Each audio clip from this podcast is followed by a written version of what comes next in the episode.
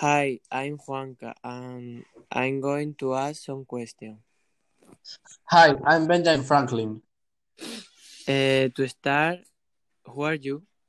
I'm Benjamin Franklin. I was born in 1706, exactly the 19th of January of on Boston, on Massachusetts, on the United States of America. And I'm I'm very and politic. And to finish, I am one of the fathers of the United States of America. Okay, fantastic. Now I'm going to ask a few questions about the independence war. Uh, for example, why did the war start? Okay, it started because in the Seven Years' War, the British won against the Spanish and the French Imperium. After this, the King George III increased the taxes on product import by the colonials. The colonials refused to pay, and they made an act of, of rebellion known as the Tea Martin.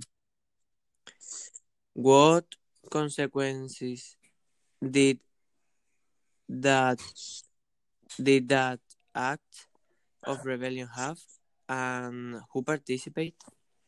This act resulted in the beginning of the War of Independence between the 13 colonies and Great Britain. One of the most important persons that participated with me was George Washington. And what happened in this war? The war had two, two phases. The first, with the dominance of the English troops, the declaration of the colonies be the, before the independence of the USA on the 4th July on 1976. Okay. And what happened in the second phase? Okay, in the second phase, independentists left Saratoga victorious, and this made France and Spain join them.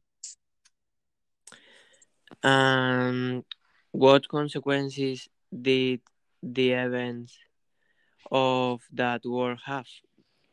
So, well, in 1783, Great Britain accepted independence of the 13 colonies and the birth of United States of America, uh, thanks to the Treaty of Versailles.